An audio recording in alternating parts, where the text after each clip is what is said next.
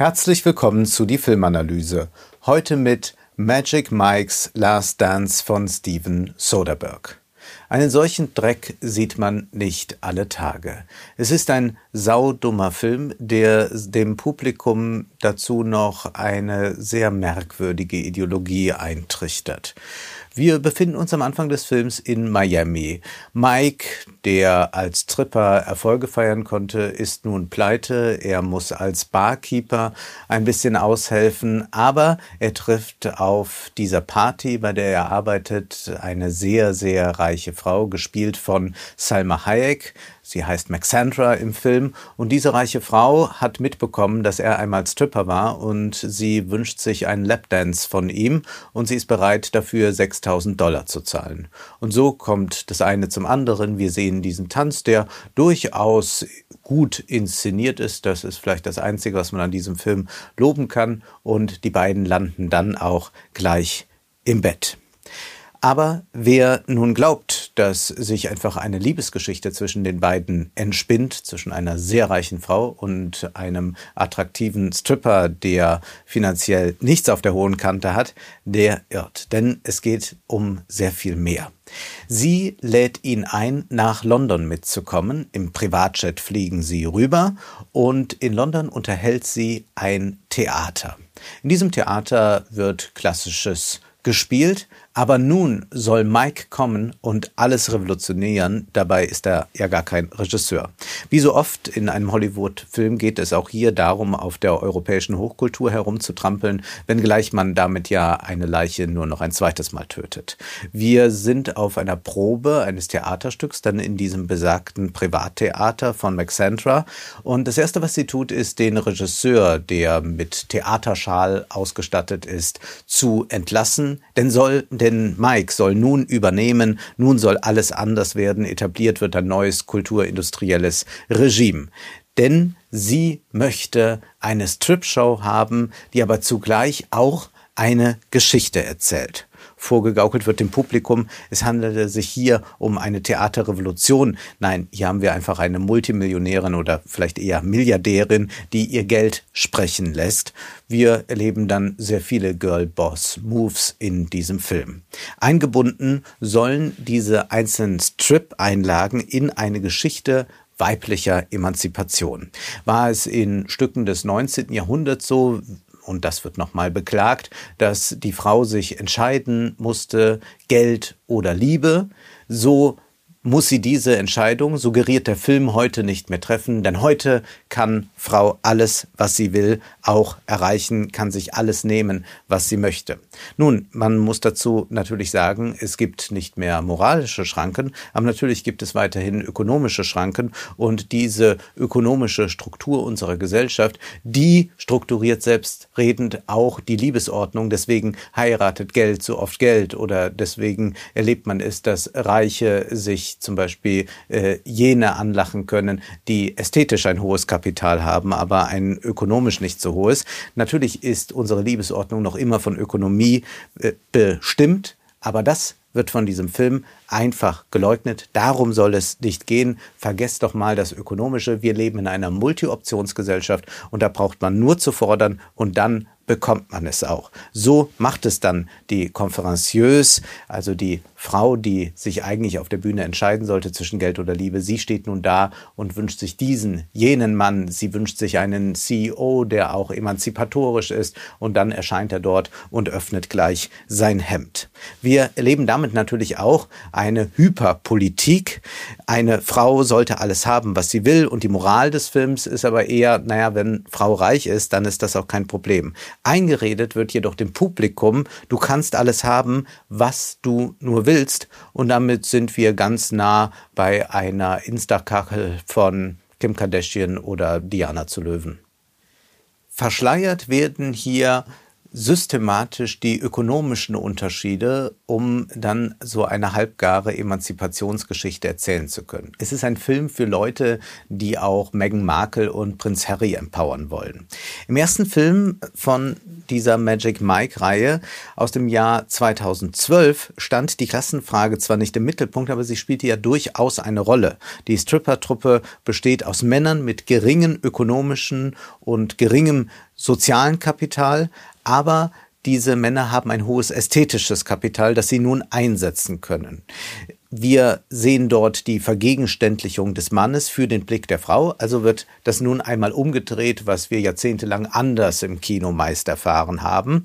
In meiner Filmanalyse zum ersten Teil bin ich damals darauf eingegangen. Über Ästhetik und Klasse nachzudenken lohnt sich ja tatsächlich. Und das war auch das Interessante bei dieser Stripper-Truppe, die ja nur jetzt noch am Rande auftaucht. Einmal werden sie noch in einem Zoom-Call eingeblendet, Mikes Kollegen. Und und Mike ist bei ihnen verschuldet und diese Herren sagen dann, die ja selber relativ prekär leben, ist gar nicht schlimm, Geld ist doch gar nicht wichtig. Nun, das war im ersten Teil noch anders. Und wenn wir über Ästhetik und Klasse nachdenken, dann können wir erst einmal festhalten, Aussehen ist zu einem Teil Glückssache, aber ein muskulöser Körper hat mit harter Arbeit zu tun. Und hierin liegt ja tatsächlich eine gewisse Gleichheit. Man kann für Geld fast alles kaufen, auch kann man sich Schönheits-OPs vielleicht leisten, doch der sportliche Körper, der muss erarbeitet werden. Man kann die Arbeit auch nicht delegieren, man kann sich Essen kochen lassen, das Haus putzen lassen, aber man kann niemanden anstellen, der für einen Gewichte stemmt. Das muss man selbst tun. Im dritten Teil hingegen wird die Klassenfrage systematisch negiert. Aus dem Off hören wir dazu dann auch immer Max Sandras altkluge, sehr vogue gezeichnete Tochter sprechen, die von der Gleichheit beim Tanzen spricht, äh, dass dann Identität und all das doch keine Rolle mehr spielt, dass wir uns dann alle auf dieser Bühne mit den Berührungen verbinden. Nun, es ist ja gerade beim Strippen anders oder äh, bei jeder Art von Tanz, der bezahlt wird. Da muss man an die deutsche Version von Just a Gigolo denken. Wenn das Herz dir auch bricht, zeig ein lachendes Gesicht, man zahlt und du musst tanzen. Wiederum kaufen kann man sich also den muskulösen Körper schon und genau das tut Maxantra.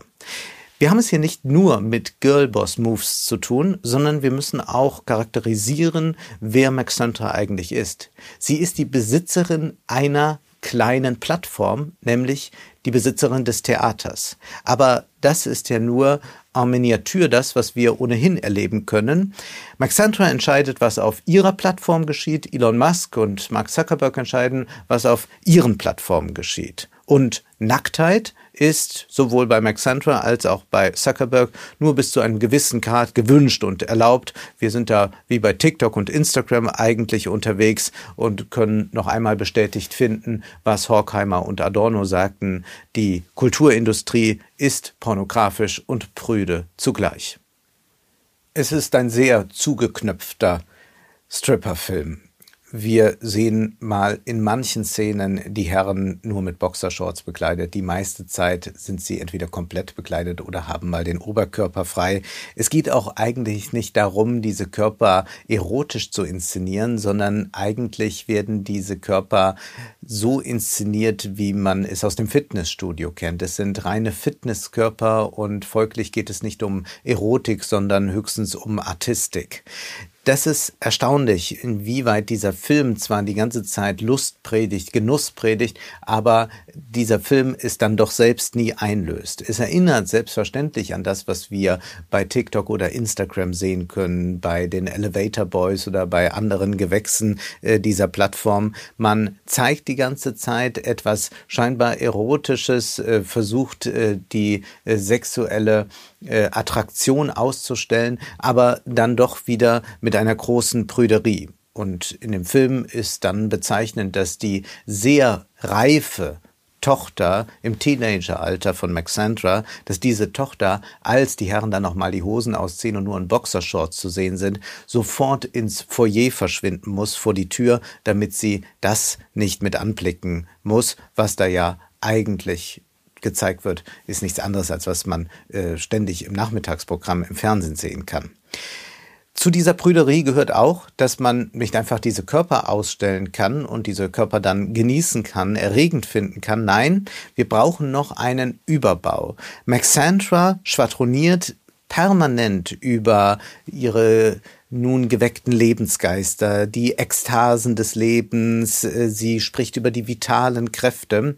Sie kann nicht einfach die attraktiven Körper genießen, sondern muss ihre doch nachvollziehbare Lust ständig mit irgendeiner Pseudophilosophie rechtfertigen, wie ein regelmäßiger Bordellbesucher sagen könnte, ich gehe da nur laufend hin, weil ich doch eine Studie betreibe.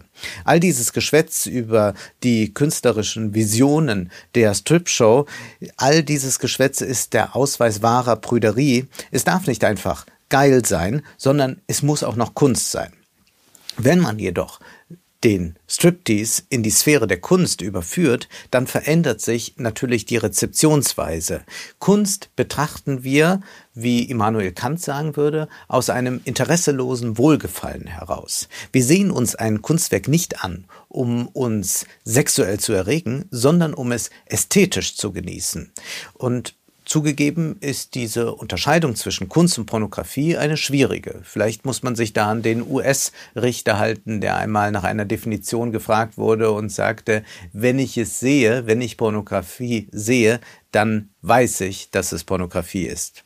Diese Rezeptionshaltung gegenüber Striptease ist eigentlich eine der sexuellen Stimulation. Auch wenn es nur zaghafte Berührungen gibt, auch wenn es nicht auf Sex hinausläuft, dann geht es natürlich darum, dass die Stripper laufend Kopulationsbewegungen und Oralverkehr markieren, indem man dies jetzt alles in ein Theater verlegt und eine Geschichte um die Strip-Einlagen arrangiert, soll das Ganze als Kunst rezipiert werden. Das heißt nicht mehr als Mittel zum Zwecke sexueller Erregung. Das ist symptomatisch für unsere Gegenwart. Man gibt eine kontraintuitive Rezeptionsweise vor, aus Angst vor der Objektivierung der Personen zum Sexualobjekt. Dabei ist Sex immer mit einer partiellen Objektivierung des anderen verbunden, egal ob männlich oder weiblich. Noch entlarvender ist die Dramaturgie des Films. Eine schwerreiche Frau lacht sich einen jüngeren, attraktiven Stripper an, der sogar bereit wäre, ohne Bezahlung mit ihr ins Bett zu gehen. Als Toyboy stünde er ohnehin immer zur Verfügung. Es gibt also keine Schranken. Die Multimillionärin kann tun, worauf sie Lust hat. Alles ist verfügbar. Im Prinzip finden wir hier eine Situation, in der wir uns alle in gewisser Weise sehen können. Jedoch zugespitzt durch die ökonomische Unabhängigkeit, die die meisten von uns nicht haben. Aber grundsätzlich ist es ja schon so, dass die bürgerlichen und aristokratischen Hemmnisse des 18., 19. und auch 20. Jahrhunderts verschwunden sind. Mit dem 18. Lebensjahr ist man in seinem Begehren tatsächlich relativ frei. Natürlich gibt es immer noch Formen der Diskriminierung, aber wir sind tatsächlich an einem einmaligen Punkt in der Menschheitsgeschichte angelangt, hier im Westen, was unser Begehren anbelangt. Das heißt, Genuss also für alle. Nun, die Theoretikerin Tove Säuland erklärt in einem Interview, das in ihrem Buch Sexuelle Differenz erschienen ist, unser heutiges Problem. Auch sie sagt, ja, da hat sich einiges gewandelt mit 68. Sie schreibt, nach Lacan ist die 68er Bewegung Ausdruck einer Veränderung in der Triebstruktur der Subjekte. Die Zeit bis zur Fordismuskrise Mitte der 70er Jahre ist die Zeit der bürgerlichen Kleinfamilie, in der der Vater noch mehr oder weniger die patriarchale Autorität besitzt. Eine Zeit also, in der sich die psychische Struktur entlang eines Verbots herausbildet. Mit der antiautoritären Bewegung und der sexuellen Befreiung tritt an die Stelle des Verbots ein Gebot, das zwar, weil es ein Gebot ist, auch eine repressive Form hat, aber viel schwieriger zu durchschauen ist. Und weil es kein Verbot, keinen strengen Vater mehr gibt, bin ich selbst schuld, wenn ich mein Glück nicht erreiche.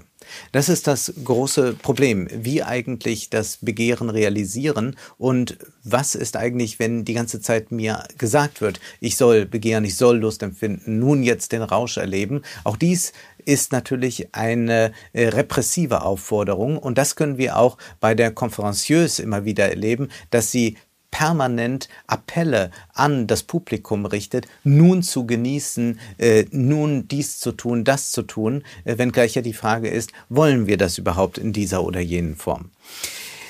Tove Säuland schreibt weiter, im menschlichen Genießen gibt es immer etwas, das unmöglich ist. Diese Unmöglichkeit, das sagt sowohl Lacan wie auch Freud, ist konstitutiv dafür, dass der Mensch nicht einfach Nutzenmaximierer ist. Der Mensch wäre unglücklich, wenn er diese konstitutive Unmöglichkeit, wenn es diese konstitutive Unmöglichkeit nicht gäbe.